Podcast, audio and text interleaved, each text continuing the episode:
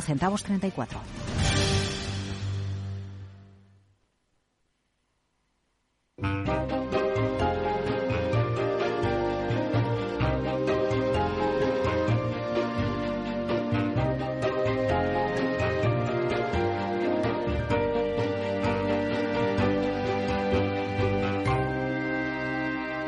Inversión inmobiliaria con Meli Torres.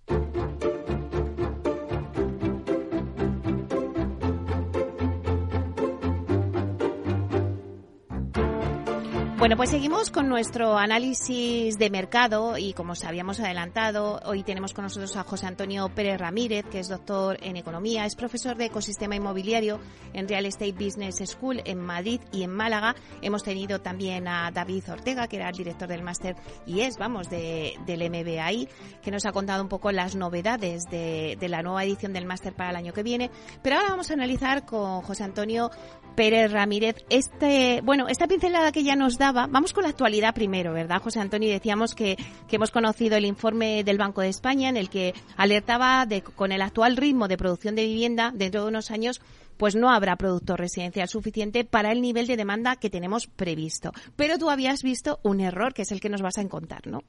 Muy bien, Meli. Eh, primero, ante todo, felicitar al Banco España y su equipo, porque creo que es la primera vez en la historia de sus publicaciones que no aparece de pájaro de mal agüero, subiendo los tipos de interés o con noticias que nos asustamos todos.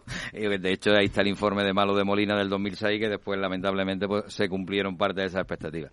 Eh, en definitiva, hace un buen diagnóstico, hace una magnífica interpretación de hacia dónde van las tendencias y además apunta soluciones de cómo agilizar los tiempos en los suelos urbanizables, cómo hacer más producción de vivienda para evitar que los precios sigan subiendo y se contenga la inflación que él mismo dice que es moderada. definitiva, parece que es que como si los promotores o los constructores, incluso los ciudadanos, hubiéramos entrado en el capital del Banco España, ¿no? Por aquello de dime dónde tienen los intereses, ¿no? Fíjate, eh, José Antonio, que ayer precisamente eh, era el 20 aniversario de ELIS, que es el fondo de inversión, y la verdad es que le, le felicitamos, ¿no? Por, por su 20 aniversario y estábamos allí algunas pues, pues, personas del sector inmobiliario y estaba Carolina Roca, la presidenta de Asprima, y comentó también este, este informe del Banco de España y precisamente ella lo decía, oye, que no lo decimos los promotores, que lo dice el Banco de España, que hay que apuntar hacia la gestión urbanística. Me alegra lo que dice porque allí estaba en Córdoba con proyectos inmobiliarios con alumnos, no estuve con Carolina, la admiro y la aprecio enormemente, tanto por su capacidad empresarial como de liderazgo de Asprima. Eh, y obviamente mm, me acosté un ratito, a las 5 me he levantado para venir en el AVE y no he tenido tiempo material más que desayunarme el informe del Banco de España. Y decía que por ahí, efectivamente, coincido plenamente con lo que estáis diciendo y ayer comentasteis. Y obviamente, quizás por la falta de perspectiva del dato inmobiliario, y, le invitamos que siga haciendo estos indicadores de coyuntura, que, que viene a ser también una réplica de lo que iniciamos con el pulsímetro inmobiliario en su momento, que me alegro enormemente que cada día haya más información oficial de esos indicadores. En vivienda iniciada, el aviso a ese CUO que hay ahí, eh, que entiendo que ha sido una errata tipográfica, se habla del el dato que está en el techo de las 100.000 viviendas iniciadas, construidas, que es lo que no acabamos de poder romper por otro elemento, de falta de mano de obra, de integrar la industrialización en los procesos, porque hay demanda para que hubiera el doble de producción de vivienda nueva, habla de datos mensuales, trimestrales y semestrales cercanos a las 100.000 viviendas iniciadas, cuando ese es el dato anual que sí arrastra de la serie del 2019. Luego, ojito a los analistas, particularmente internacionales, que ese indicador lo corrija para que pueda, porque muchos de ellos hoy ya estarán haciendo tendencias y esas tendencias afortunadamente son positivas en cuanto a necesidad de fabricación de productos nuevos. Y lo que es una auténtica barbaridad que en tramitar ya no solo licencias, algo agilizadas con la declaración responsable y demás, sino en tramitar gestiones urbanísticas en suelos urbanizables, pues eh, nos lleven años. O un informe medioambiental que es simplemente un visé de que las cosas se están haciendo bien, porque quien va a presentar un proyecto que no vaya conforme a la ley medioambiental, te tarde tres años. Claro, es en esa solución que ponía el Banco de España. Esa solución está en esa gestión urbanística. Eh, eso es importantísimo ahora mismo en el sector inmobiliario. De hecho, eh, José Antonio, quería un poco analizar contigo porque, a ver, eh, este es un año un poco especial. Tenemos dos elecciones en donde cuando hay elecciones se para todo. Por un lado están, han sido las autonómicas y las municipales y ahora ya tenemos el 23 las generales. Pero ¿qué percepción tenéis vosotros? ¿Qué conclusiones sacáis de, de estas Pues, elecciones en el sector? Mira, ayer en Córdoba, que obviamente almuerza para ser de sus 35 grados, que pude compensarlos cuando llegué a Costa del Sol con la brisa del mar, o en Marbella el otro día, que era bastante agradable los 22, y hoy en Madrid espero que no nos respete el ratito que estemos en la calle. Bueno, pero son condiciones del clima que afortunadamente gracias al clima tenemos este posicionamiento de en España, ¿no? Del negocio inmobiliario, que ojo al eh, complemento al Banco de España analizar el impacto turístico residencial y el impacto turístico que tenemos de cualquier naturaleza.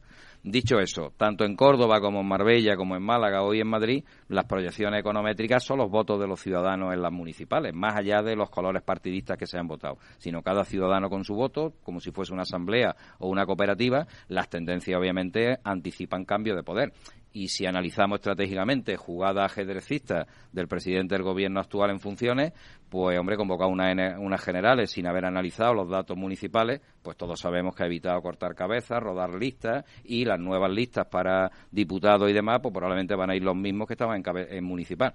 Bueno, eso obviamente con la ley de la vivienda, con no solo con la ley de la vivienda, sino con toda la intervención pública que ha habido con reales decretos y con normativas, que las cosas no se arreglan con leyes, las cosas se arreglan con acciones. Los ciudadanos no entendemos de nuevas legislaciones, lo que entendemos es de que según nuestros salarios netos o lo que percibimos mes a mes, quienes afortunadamente trabajamos y percibimos el sueldo, podamos tener el acceso a unos metros de techo y de suelo, porque tendremos que vivir en algún sitio. Y los presupuestos públicos, para lamentablemente quien la aleatoriedad de la vida lo lleva a posiciones adversas, pues habrá que cubrirlo. Para eso están los suelos públicos y para eso está el presupuesto municipal y hasta la colaboración privada pública que nos gastamos de decirlo, pero necesitamos la, la colaboración de la otra parte. En el indicador del Banco de España sigue apareciendo escasamente un 10% de vivienda protegida por todo el territorio nacional. Es una auténtica barbaridad respecto a lo que han dicho todos los planes de vivienda y todas las legislaciones publicadas, hasta un 75 en el País Vasco. Hay que tomar nota de eso y tenemos una elección a la vuelta de la esquina y los ciudadanos mm, seremos muchas cosas, pero tontos no haremos el tonto cuando nos interese nada más, ¿eh? pero a la hora de votar se vota con criterio. Oye, ¿y esas elecciones a la vuelta de la esquina, eh, ¿crees que eh, el sector ya está descontando una victoria de Feijóo? Bueno, no sé si de Feijó o no, porque cada cual sabrá lo que mete en su papeleta, ¿no? O por correo ahora la inmensa mayoría, porque lo mismo los 23 de julio nos pilla por algún sitio o, al- o alguna agrupación de ciudadanos que permite la ley de participación ciudadana, podremos hacer a último extremi para que estemos, en mi caso, buceando si tercia, pero mi derecho al voto lo quiero ¿Cómo lo vas a hacer? ¿Cómo lo vas a hacer? Por aquello, bueno, eh, de hecho en Jordania lo he hecho, los municipales me pillaron camino de Jordania para bucear. Lo hice por correo y no me llamaron a ninguna mesa electoral, ¿no? Tuviste suerte, verás tú ahora. Me costó un dinerito desde Estambul, que por cierto, aparte de ser el segundo aeropuerto más importante del mundo, un negocio inmobiliario de top, top, top lujo y caro, caro, caro. Que más de 50 euros me comí en ver los resultados electorales por donde iba, con las conexiones. Bueno, dicho eso, más allá, yo creo que lo que se está descontando, porque a pesar de la parálisis que supone cualquier convocatoria de elecciones, incertidumbre en los mercados y tal, el sector inmobiliario sigue vendiendo, sigue con operaciones. Ayer en Córdoba buscando unir ese capital, como bien decía David antes, que hemos incluido en el máster, no financiación alternativa, sino complementaria. En los jurados de los proyectos fin de máster, quien va desapareciendo en la banca tradicional, porque no entra hasta que los proyectos están resueltos, que también es prudente. Y eso que vino parece que como alternativo, pues complementario y está para quedarse. Luego el sector y las ventas siguen avanzando, todos los proyectos que sondeamos, su ritmo de ventas sin ser eufórico, ni por supuesto los crecimientos de precios, pero siempre una demanda más fuerte que la oferta y demanda solvente. ¿Dónde hay hándicaps que hay que resolver, obviamente? Demanda que no tiene ahorro, en qué condiciones, porque vale decirlo ICO, vale decirlo avales, pero eso hay que llevarlo al mercado y eso hay que ponerlo en su justa medida y en volumen, porque a veces hay quien quiere comprar, no tiene ahorro suficiente y tiene que alquilar. Bueno, también estuvieron las medidas fiscales de la cuenta ahorro vivienda, existía un banco hipotecario de España, hay que hacer acciones y medidas reales, no solo eh, humo ciencia ficción en le- legislativa, que lo escrito escrito se queda. ¿eh? ¿Y qué crees que puede pasar con la ley de vivienda, no? Con, si hay un cambio de gobierno. Pues si hay un cambio de gobierno, lo que esperamos todos es que se derogue inmediatamente y que a partir de ahí se actúe en políticas públicas, ya no digo de vivienda, sino de ayudar a las personas que la adversidad de la vida las pone en situaciones de riesgo o de exclusión. Y es donde hay que actuar porque el sector privado, con suelos públicos y en derechos de superficie, concesiones administrativas bien agilizadas y con la ley en mano, se puede estar construyendo una vivienda por 150.000 euros en cualquier punto de España. Y no hay que pagar los 150, hay que pagar el retorno financiero de esos 150 a lo largo de una vida. Y eso es viviendas para toda la vida, heredado esos derechos de usufructo. Mm, oye, y el que además quiera ser propietario 100%, pues hace su esfuerzo, gana más, cobra más y paga más. Y entonces, y además, eso nivela las posibilidades de la vida, ayuda a las personas, no a intervenir en los mercados, que bastante intervención ya es colocar los tipos de interés, porque deberían de elegirse libremente entre lo que cada ahorrador o gestión del ahorro de los demás, que son los fondos de inversión o de deuda, se prestan el dinero, no con la intervención del dedo político, que al final es la Reserva Federal Americana o el Banco Central Europeo, que ya ni el de España manda respecto a eso, y el ahorro español podemos dedicarlo a otros sitios, son nuestros propios fondos o muchos proyectos privados. No olvidemos que muchos de los titulares de la prensa escasamente tienen un 20%, digo titulares inmobiliarios, de cuota de mercado. Y el 80% son proyectos, microproyectos distribuidos por todo el territorio nacional, que son 500.000 kilómetros cuadrados con ahorro privado y suelo privado y es que la demanda y cada cliente o cada uno nos gusta en nuestros barrios o por motivos de trabajo. Y ojo al nomadismo digital que lo tocamos bastante con la clausura de Málaga y en Málaga ya se está. De hecho probablemente en la nueva feria se va a ver un especial del nómada digital no por nada es que somos nómadas de nacimiento. Sedentario no hace la política los votos y la hipoteca pero si por nuestros ancestros desde África hasta aquí Madrid o Canadá ha sido el nomadismo lo que nos hace ser supervivientes hoy, ¿no? Y estar adaptándonos cada día a las circunstancias de la vida. Luego ese nomadismo en el sector inmobiliario, ¿qué quiere decir? Que tengo que tener wifi 10G, eh, casas muy bien preparaditas, que tienen aversión al bricolaje, salvo aquel que le guste, y que hoy están aquí y mañana están allá. Oye, y has dicho, José Antonio, eh, que claro, que si cambia el gobierno, pues se deroga la, la ley, la nueva ley de vivienda. Pero es que aunque pase eso, ya está afectando de cara al inversor, porque muchos inversores no han dicho, bueno, vamos a ver, vamos a ponernos en stand-by porque ahora vienen las elecciones de julio, vamos a ver qué pasa. Entonces, todo esto, no sé si vosotros lo percibís como que se ha parado un poco eh, el sector en, cuestión de inversión, que sí, que están ahí los proyectos y están ahí, pero está en by, ¿no? De momento no se hace nada, ¿no? Ante todo eso, eh, Meli, vamos, nos ha venido muy bien la ley de vivienda porque hemos hecho monográficos especiales de actualizar toda la ECEL y en sistema SAP porque obviamente al minimizar los tipos de que podía actualizar los alquileres, que es inflación, que si eh, cuántas viviendas se podían quedar vacíos, el miedo vacío, el miedo a la ocupación, pues ha habido que actualizar toda la ECEL, ¿no? Eso está ahora mismo en jaque. De hecho, hay mucha decisión de inversión en residencial y algunos directivos se han manifestado diciendo, oye, es que no me meto en el sector residencial de alquiler con la necesidad que hay de ese producto accesible, ¿no?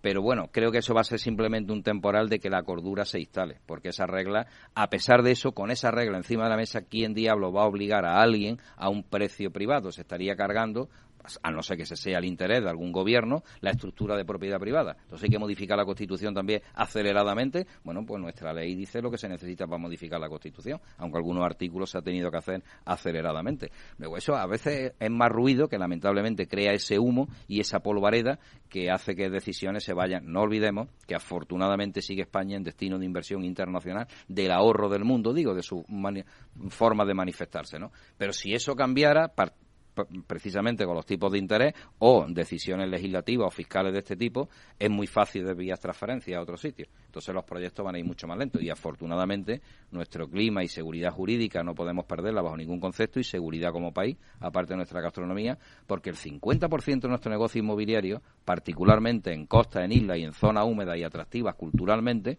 como Madrid también quiere competir internacionalmente con nuevos iconos, que ya cuando se forme el nuevo gobierno probablemente dará pista el alcalde, que ha dado pista en la campaña electoral, eso es competencia a nivel internacional, eso es el 50% del negocio inmobiliario. Bueno, eh, ahora que hablas de inversiones, y es que mm, precisamente en Córdoba, yo leí la noticia de que Neynor Homes, que tenía ahí una promoción en Córdoba, eh, la iba a hacer para Bill y ahora la ha cambiado para Bill O sea que, bueno, ya están cambiando las líneas estratégicas por el tema de la ley de vivienda. Se está notando. Eso, la Torre Martirico de Málaga, que la visitamos como proyecto con los alumnos, media torre hotel, esa media torre restante Vilturren, la otra torre Viltusel y ahora esa media, pues bueno, eso son decisiones que tiene que recuperar capital, pues puede tomar en el camino. Y el caso de Córdoba, que ayer mismo vi Neynor, vi Aeda, vi Culmia, todo. Ese plan parcial, cuando dimos los programas en Córdoba, en el Parador de la Ruzafa, era un erial ese plan parcial hoy está lleno de personas felices y de casas con unos diseños que se los decía a ellos. Este mismo diseño lo lleváis a Costa del Sol y vale un millón de euros, pero obviamente está aquí en un entorno, en un mercado, no por los costes de construcción, sino por el mercado de suelo y de quien decide vivir en Córdoba, que a pesar de su calor, Córdoba la llana a la 1 de la mañana y que vivirlo, entonces te enamoras y te embrujas. Bueno, pues eso es lo que se paga por estar allí, ¿no? Bueno, pues eso es una satisfacción, digamos, y como los nuevos desarrollos que son linderos, que tienen ya los saneamientos, los servicios y las calles para abrir, pues ¿dónde está hoy la competencia en ese suelo? Suelos urbanizables, que hay que cruzar los dedos a ver cuándo diablo obtengo la licencia. Ojo al dato. Cada millón de inversión en el sector inmobiliario a los tipos alternativos que hay hoy cuesta 10.000 euros que se tarde un expediente administrativo. Con lo cual, cada mes, 10.000 euros por millón hay que recuperar con precio con alquileres, porque si no lo pierde quien pone el dinero o el propietario de suelo que tampoco está dispuesto a bajarlo porque su herencia, digamos, es su recuperación de dinero.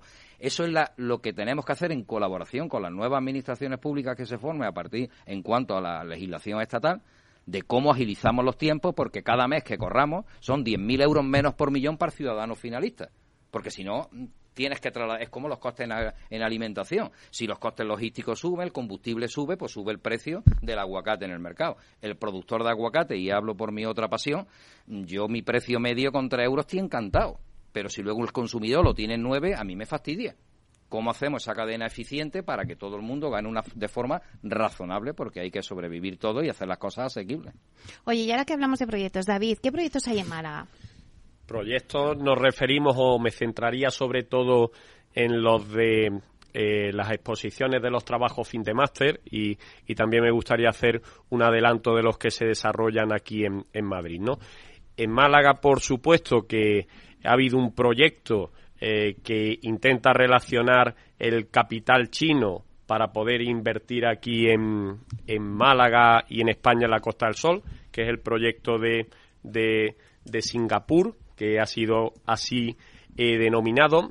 Hay un proyecto que va muy en consonancia con lo que ha dicho José Antonio de atraer nómadas digitales a lo que es eh, la zona de Cádiz, concretamente Vejer, que era uno de los proyectos. Y por supuesto que también algo distinto al residencial eh, es un proyecto logístico o inmologístico en Fuengirola, que incluso es denominado como el tema ATA en sí, y el proyecto ganador en Málaga, que eso sí lo podemos decir, también es un proyecto internacional eh, que es el proyecto de Cancún, ¿de acuerdo? Donde eh, la verdad que a nivel arquitectónico y a nivel de, desarrollo del proyecto, pues fue el vencedor en, esos, en esas exposiciones de trabajo fin de máster y lo llevó a cabo pues un alumno mexicano en colaboración pues con algunos compañeros de aquí de, de, España, ¿no? Y por hacer un pequeño avance eh, de lo que son los proyectos aquí en Madrid, vamos a tener uno hotelero en, en Toledo, eh, vuelve a nacer un proyecto logístico, pero este, en este caso en Uruguay, ¿de acuerdo? En Punta, en Punta del Este. Nos vamos a centrar también en un proyecto de senior housing en los Peñascales en Torrelodones y un desarrollo más urbano como es en el Paseo de la Florida, donde hay un solar y donde la intención pues es desarrollar un, una vivienda pues bastante bastante avanzada para o un edificio bastante avanzado para que lo que son los momentos actuales y, la demanda del, del, sector. Son un poco lo que son las líneas digamos más de esos trabajos fin de máster que como decía en mi arranque pues son el culmen o son esa especie de examen que hay dentro del máster inmobiliario y es donde obtienen su calificación y su nota, pues los distintos intervinientes o alumnos en el programa. Bueno, son proyectos muy interesantes. Eh, bueno, ya nos quedan muy pocos minutos, pero sí que me gustaría para acabar, eh, José Antonio, cuéntanos, ¿qué puede pasar en el sector en este segundo eh, semestre del año? Pues acaban las elecciones y cómo vamos a terminar el año. Pues va a pasar lo que lleva pasando toda la vida en el sector inmobiliario, desde las cuevas de Altamira, que necesitamos techo y suelo para seguir con, las mejores condiciones para la vida y todo el entorno, que ya veis que lo que ha expuesto David, los proyectos residenciales van ocupando un espacio pequeñito y se van abriendo otras muchas formas. Y de lo que no estoy orgulloso y estoy empujando todo lo que puedo desde la escuela para que cada año al menos haya un proyecto de vivienda asequible y vivienda accesible a los salarios netos que existen. Y el gran hándicap lo tenemos en la disponibilidad de suelos públicos que puedan aguantar esas repercusiones, como en la época del VPO. Y eso es de lo que, para mí son los deberes que me llevo este verano. Porque el resto, uh, Meli, se va, se va configurando el propio sector y, como bien decía, y para que los oyentes tampoco oye Cancún, Uruguay y tal, que lo ha dicho David entre líneas, alumnos estamos contribuyendo de alguna manera a que ese flujo de capital y sociedades vehiculares con españoles y latinoaméricos es como si lo que hizo Colón hacia allá ahora viene revertido, pero en inversión, en sostenibilidad, en puentes para estar en una ciudad y en otra. Y eso se está cada, vez estabilizando más, ¿no? Porque la globalización está a la orden del día. He dicho eso, eh, creo que hemos cumplido una faceta de que tengamos proyectos reales, de ITIS y REA, que sean reales, y nos queda avanzar hacia esa vivienda asequible y accesible a distintas capas sociales en colaboración pública-privada. Y me quedo con lo que me ha encantado, que te lo copio titular. Has dicho la ID inmobiliario, como buena periodista has puesto tú el titular, y yo te lo complemento académicamente que nuestro MBA de inmobiliario, la ID innovación y la ID que no vamos a dejar a nadie indiferente, al menos mientras yo dirija la escuela. Qué bonito. David, ¿cómo vas a ver tú, eh, bueno, pues este semestre que nos queda después de las elecciones? ¿Cómo lo ves tú? Pues eh, yo tuve la oportunidad eh, la semana pasada de asistir al ULI Europe Conference que tuvimos aquí en Madrid. Eh, la verdad que la oportunidad que me brinda la escuela de relacionarme con un ámbito más internacional, donde el 10% de los 800 asistentes éramos de habla hispana, el resto era de habla, digamos, internacional y europea, ¿no? Y me quedo con un aspecto muy importante que ha comentado José Antonio, incluso lo enfocaría desde un análisis primero urbanístico, donde existen a nivel mundial tres sistemas urbanísticos, uno donde las infraestructuras las hace la administración pública, otro sistema donde la infraestructura es la famosa colaboración público-privada, que lo hacemos entre el privado y el público, y el sistema que existe en España, que es un sistema donde las infraestructuras públicas, principalmente en los ámbitos de desarrollo, son realizadas por el privado, ¿no? Eso es algo que impactó mucho en esa jornada, porque los modelos españoles o el modelo español existe poco.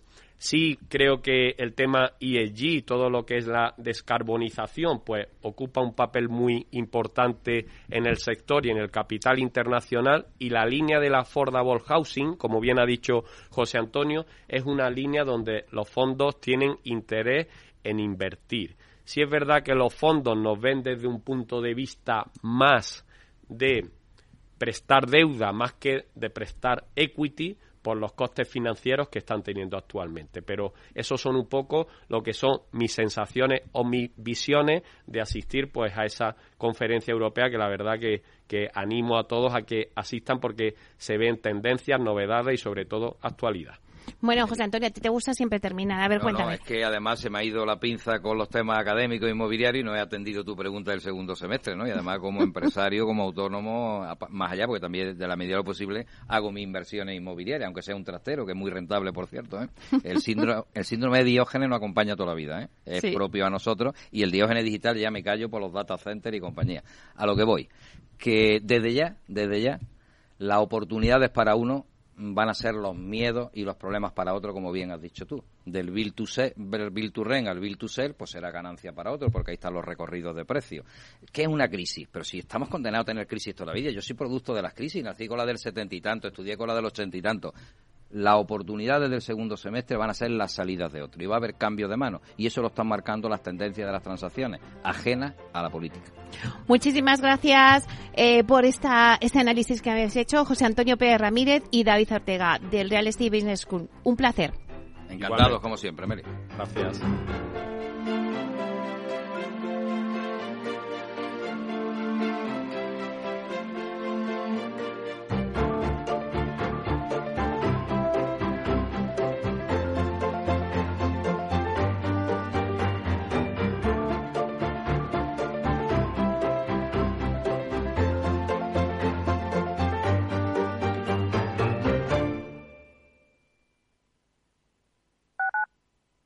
Capital Radio, Madrid, 103.2 FM.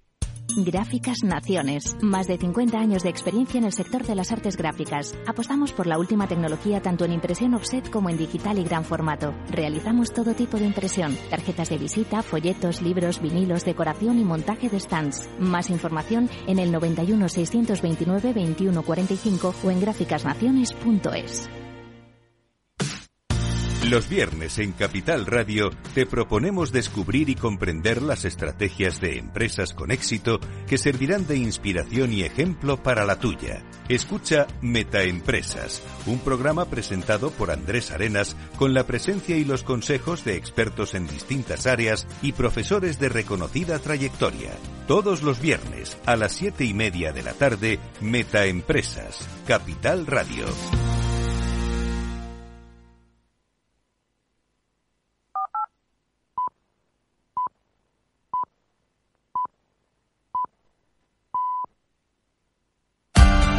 Capital Radio. Escucha lo que viene.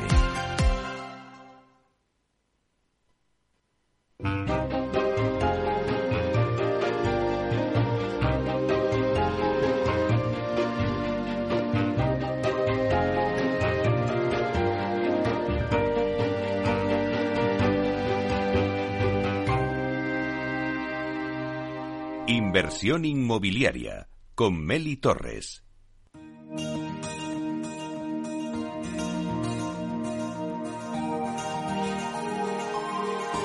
En nuestra sección La Vía Sostenible con Vía Ágora, os contamos la transformación de la vivienda del futuro enfocada en una construcción sostenible como pilar principal.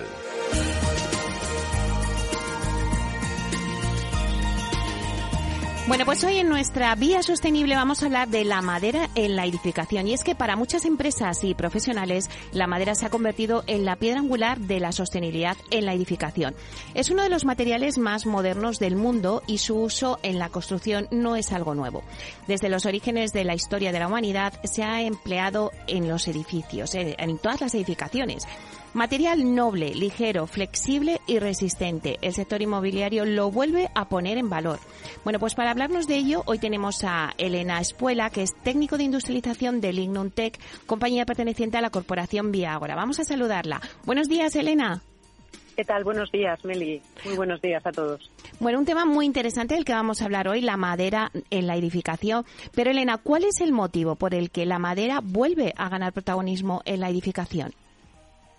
Bueno, pues es evidente que actualmente nuestro sector se encuentra en una transición hacia la industrialización de los edificios, de modo que la construcción se prevé que tanto la tradicional como la industrializada van a coexistir eh, pues en un futuro y en un corto y medio eh, plazo.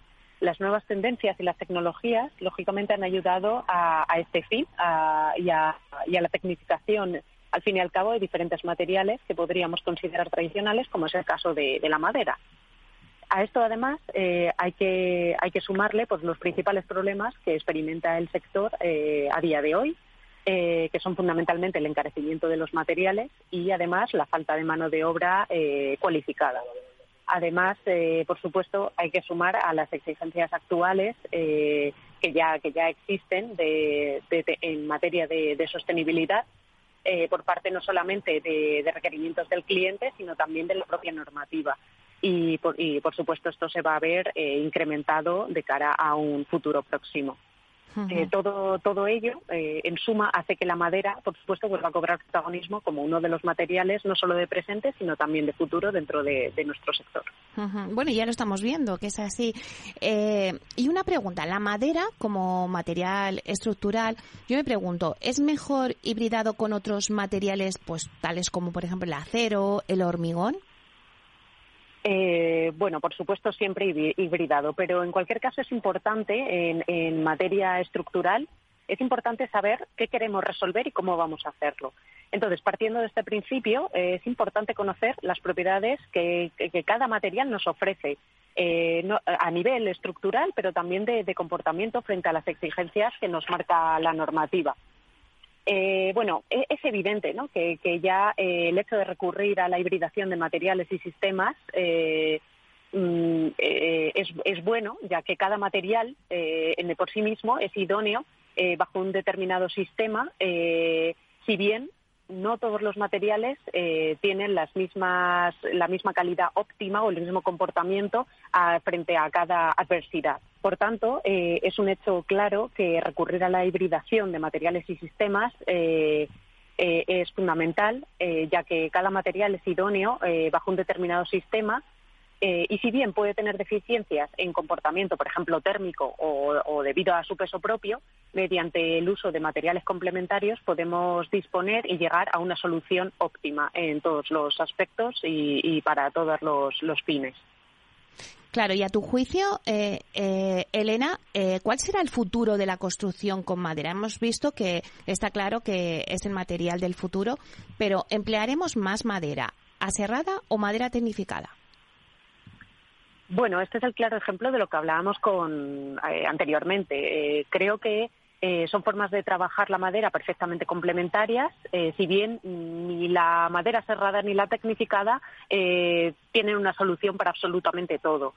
Obviamente se puede usar la madera cerrada o tecnificada para, para fines concretos de forma global, pero es un trabajo de conocimiento y prescripción el saber qué material y qué sistema es el idóneo para cada situación ya sea a nivel estructural o un sistema de fachada industrializada o, por ejemplo, eh, eh, pequeños elementos decorativos dentro de la vivienda. Eh, con todo, siendo aptos e idóneos cada uno de los sistemas para alguna situación en particular, deberán coexistir e incluso utilizarse conjuntamente en proyectos. Claro, ¿y cómo ves un poco la capacidad instalada en fabricación de sistemas industrializados en España hoy en día, pues que estamos todos ya familiarizados con la industrialización? Pues eh, actualmente España es uno de los países de Europa eh, con mayor crecimiento en este campo, precisamente. Eh, contamos actualmente con empresas de fabricación no solo de sistemas 3D, 2D y además componentes concretos repartidos a lo largo de, todo el país que cubren la mayoría de los sistemas industrializados para la construcción realizados en diferentes materiales. El porcentaje de vivienda industrializada respecto al total está creciendo cada año ahora mismo supone una proporción baja, pero estamos en la estela de, otros países como en los que ya la construcción industrializada, los sistemas industrializados están mucho más asentados, como son, por ejemplo, el caso de Reino Unido o, el caso de Alemania. En España eh, contamos con un conjunto de condiciones que son muy propicias y que auguran un crecimiento exponencial de la oferta en materia de industrialización. Y, y, esto es así porque comenzamos a ver cómo constructoras y promotoras de primer nivel están apostando por ella, así como, como fabricantes que, ya cuentan con divisiones especializadas que dan apoyo a las diferentes casas de sistemas industrializados. También, eh, por supuesto, apuestas desde, el Gobierno, desde la Administración, por la sostenibilidad y la circularidad. Eh, otros agentes también, como estudios de arquitectura, que defienden la industrialización desde fases tempranas de proyectos. Los comentados problemas de falto de mano de obra y aumento de precios, exigencia de plazos de cumplimiento y normativa ambiental no hacen sino, sino apoyar e incrementar estas expectativas de crecimiento de la construcción industrializada en España. Claro, y respecto a la normativa en madera, vamos a ver qué áreas de mejora debería abordar, por ejemplo, la Administración. Eh, actualmente mm, sí que mm, percibimos disonancias entre la normativa europea de Eurocódigo y, la que tenemos a nivel nacional. En, este, en este sentido, creemos que deberían unificarse criterios o referirse completamente a la normativa a nivel europeo, que es la adoptada, eh, por otro lado, por la mayoría de, los países. De la misma forma, a nivel nacional europeo, eh, también debería realizarse una revisión de los, materiales y abordar las nuevas tecnologías que actualmente se emplean, eh, como es, por ejemplo, soluciones de madera tecnificada como el CLT. Además, deberían incluirse regulación de estructuras mixtas de madera con, madera y con otros materiales. Y ya, en último lugar, eh, creemos que debería realizarse una revisión en la normativa y una ampliación de información disponible en, madera, en, materia regulatoria eh, eh, de uniones tradicionales, las cuales creemos que a día de hoy se quedan muy, muy deficientes. Claro, pues lo que decíamos antes, que es un material que desde los orígenes de la historia de la humanidad se ha empleado en las edificaciones, pero que ahora hay que incluir ciertas mejoras, ¿no? Como nos estabas diciendo.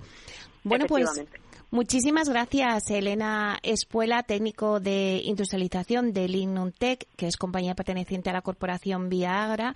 Gracias por contarnos, bueno, pues el, futuro de, la madera, ese material noble que decíamos ligero, flexible y resistente, y que el sector inmobiliario lo ha vuelto a poner en valor.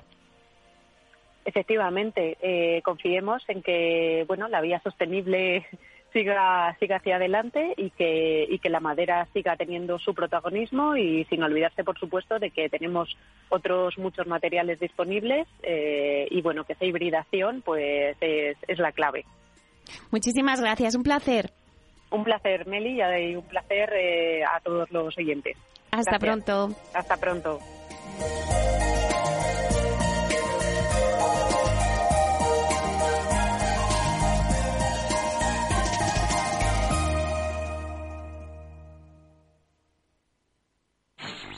En Capital Radio te mantenemos económicamente informado desde que amanece. Son las 7 de la mañana, hora central europea, las 6 de la mañana en Canarias. Aquí comienza Capital, la bolsa y la vida. Haciendo algún break en el camino. Enseguida, hora trading la hora más golfa de los mercados. Para continuar informándote después de comer. Son las 4 de la tarde, las 3 en Canarias. Esto es Mercado Abierto, en Capital Radio. Y que cierres el día conociendo todos los detalles. Señoras y señores, buenas noches, bienvenidos. Escuchan la sintonía de Capital Radio. Les invito a que nos acompañen aquí en el balance. Capital Radio. Información económica de calidad.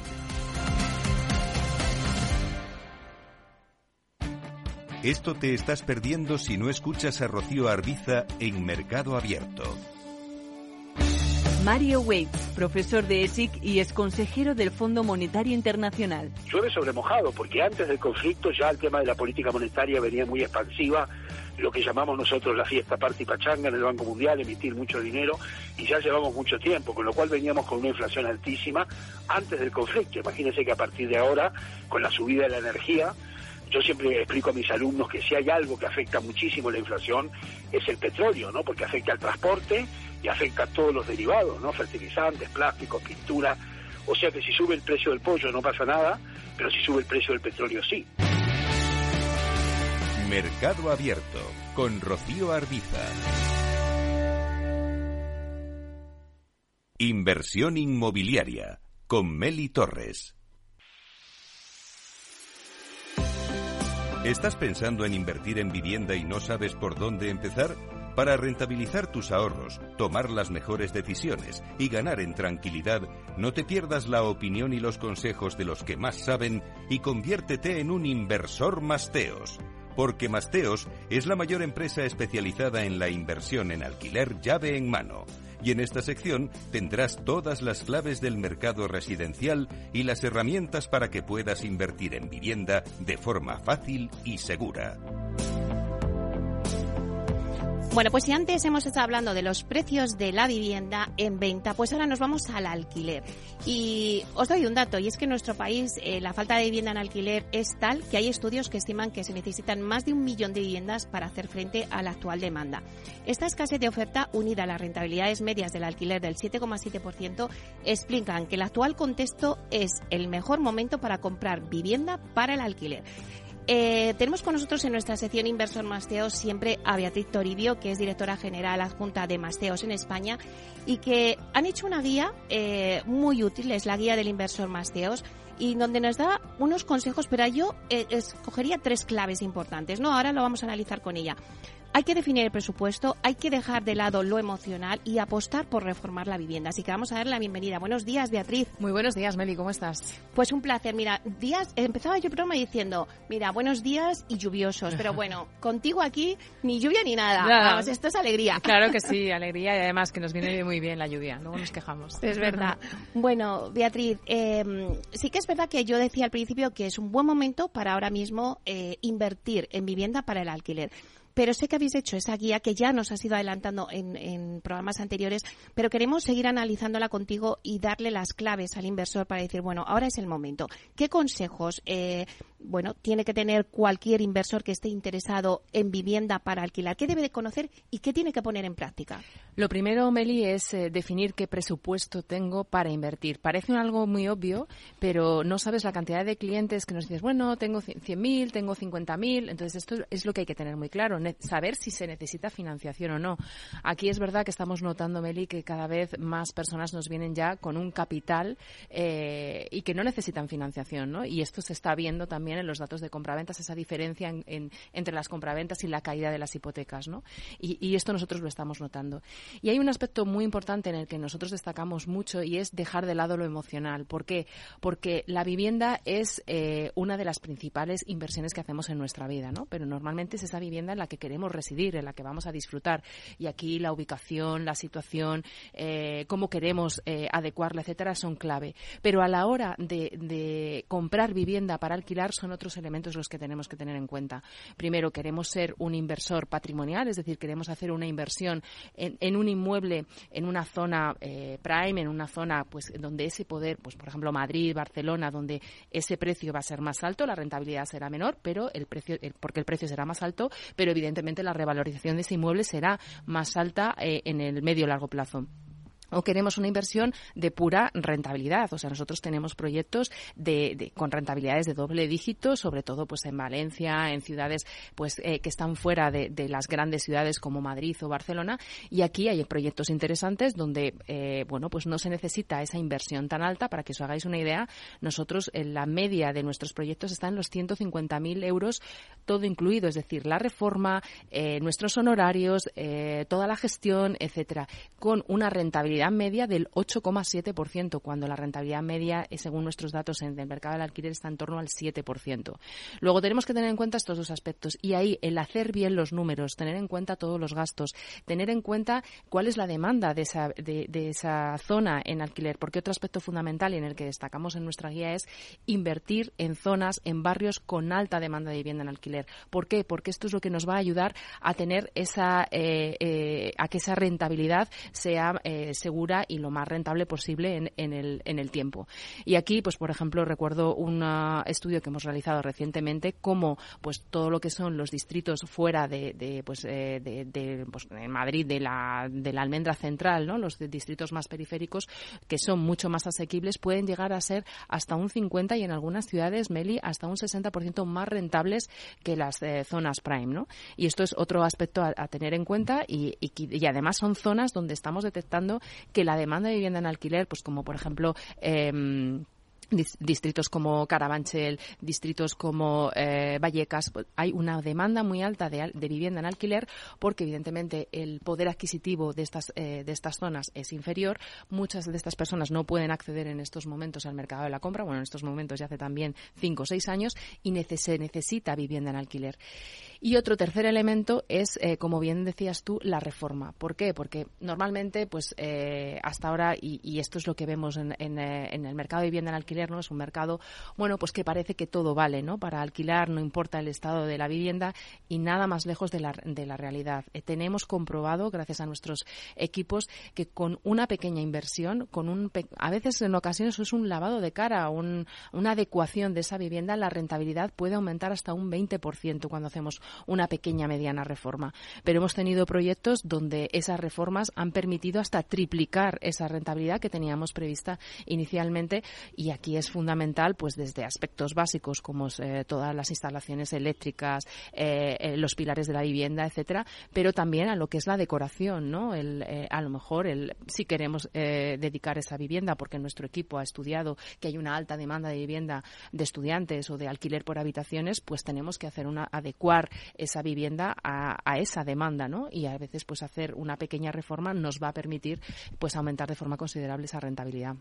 Oye, Beatriz, y ahora que las hipotecas pues se han disparado, los tipos de interés, si hablamos de hipotecas, ¿qué eh, recomienda Inversor Masteos? En este caso, un inversor que necesita la financiación, ¿qué, hipoteca tiene que hacer? ¿Fija, variable, eh, mixta? Nosotros eh, recomendamos sobre todo la, hipoteca tipo fijo. Y aquí es verdad que estamos viendo, bueno, esa caída tan importante de las hipotecas, ese repunte de las hipotecas a tipo variable, pero nuestro perfil del cliente es un perfil, bueno, pues como decía, con unos ahorros un perfil solvente que eh, sí o sí va a conseguir esa financiación y estamos detectando que las entidades bancarias para este tipo de perfiles eh, están dispuestos a, tienen productos muy interesantes y con rentabilidades todavía muy interesantes.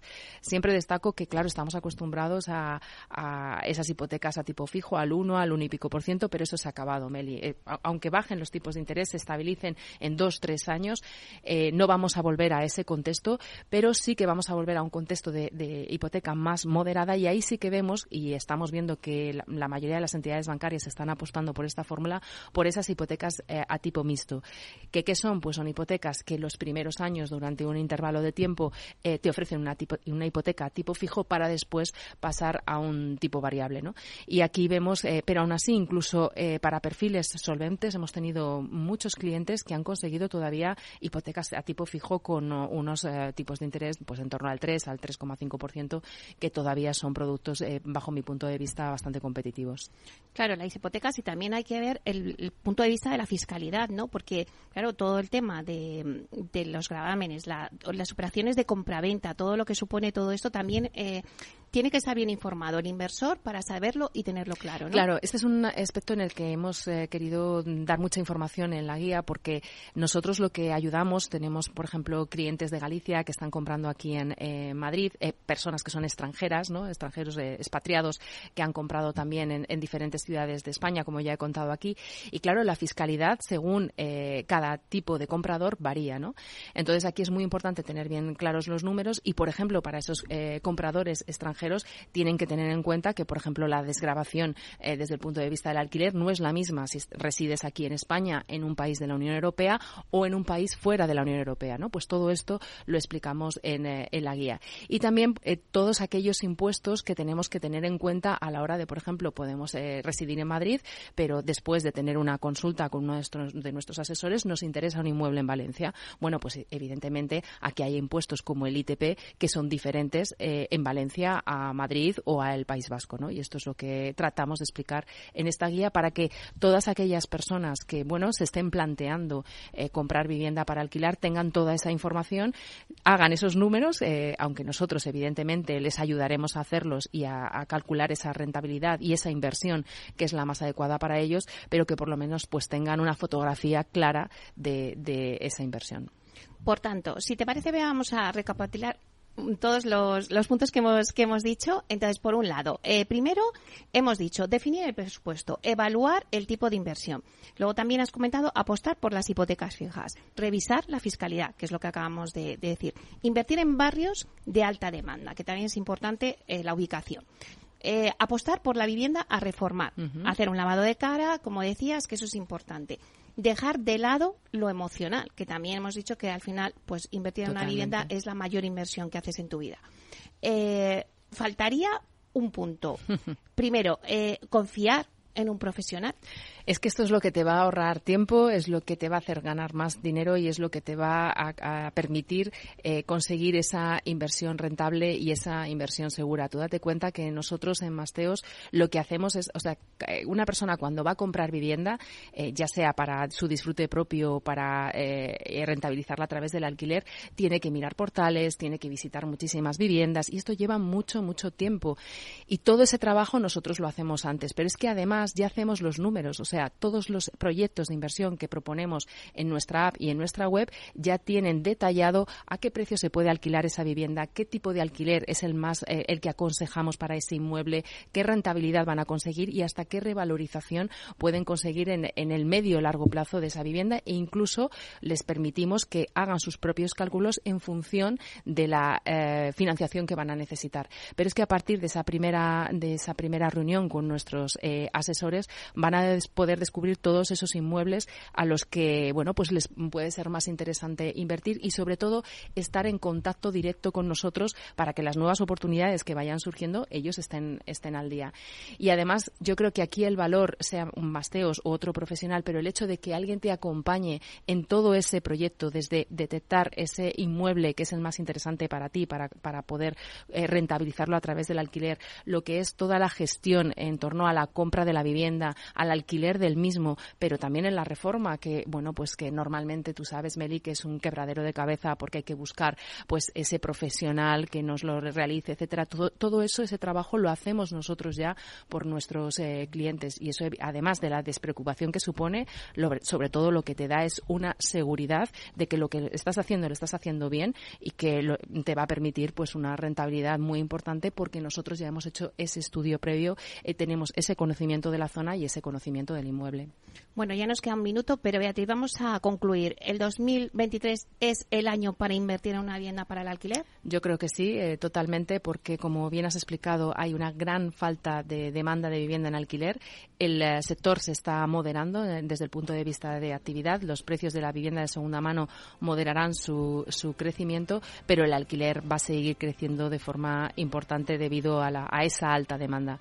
Y si me permites, Meli, solo eh, comentar que bueno, todas aquellas personas interesadas en, eh, en eh, pues tener en esta guía se pueden poner en contacto con nosotros y se la haremos llegar o también se la pueden descargar a través de internet. Bueno, pues muchísimas gracias, Beatriz Toribio, directora general de Masteos en España. Muchísimas gracias, un placer. Gracias a ti, Meli, un saludo. Hasta pronto.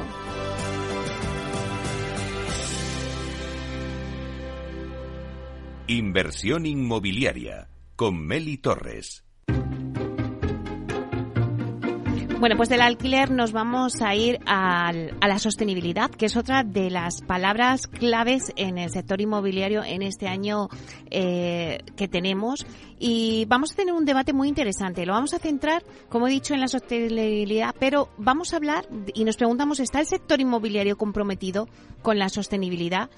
Bueno, la verdad es que el sector inmobiliario, por una parte, algunos dicen que sí, otros que no, pero cada vez está más comprometido eh, está dando importantes pasos por hacer un parque inmobiliario eficiente y nos preguntamos, ¿pero qué es un parque inmobiliario eficiente? Bueno, pues son edificios con menor demanda de energía y con uso de energías renovables y también respetuoso con el medio ambiente. Muchas de las empresas ya cuentan con planes estratégicos en los que se priman todos estos aspectos.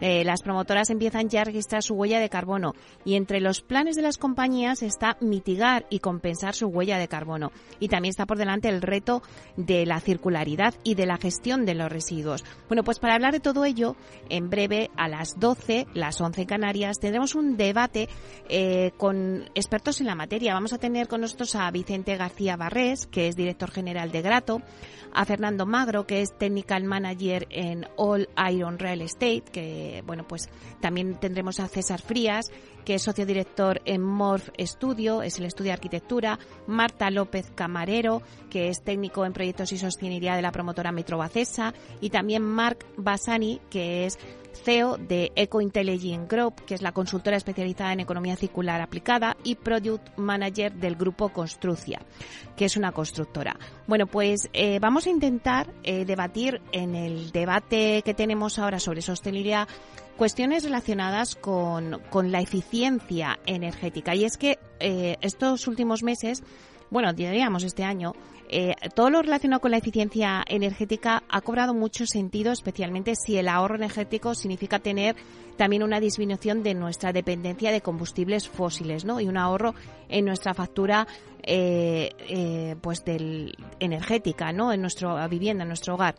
Esto todo unido a otros factores como la sensibilización por el cambio climático, ¿no? los compromisos para alcanzar estos objetivos es lo que nos lleva a este debate. Así que en breve estamos con vosotros.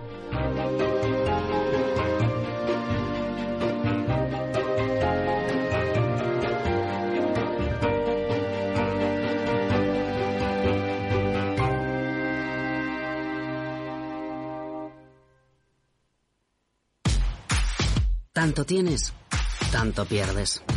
Hay imprevistos que lo cambian todo y los riesgos están ahí siempre, como el saneamiento, la pérdida de crías o las enfermedades del ganado. Por eso necesitas un buen seguro pecuario que garantice tu tranquilidad. Contrata ahora tu seguro de vacuno.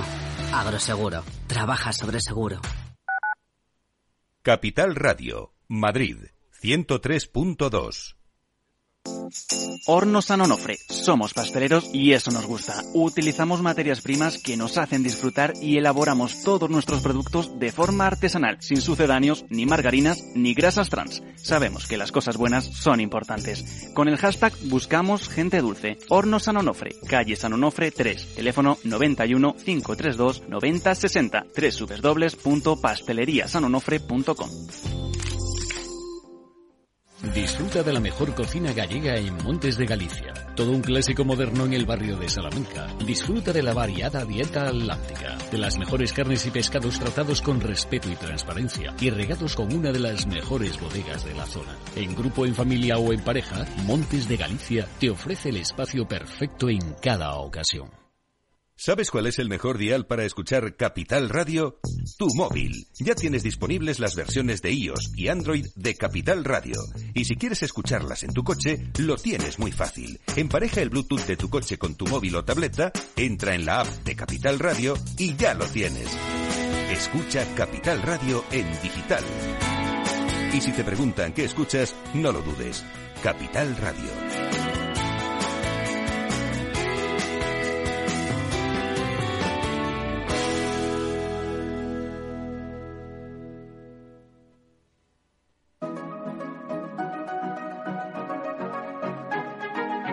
Los sábados a la una de la tarde, Capital Radio se adentra en el mundo de la solidaridad y el emprendimiento social. Presentado por Federico Quevedo, llega un espacio abierto a la cultura del bien. Compromiso humano en Capital Radio. Capital Radio. Siente la economía.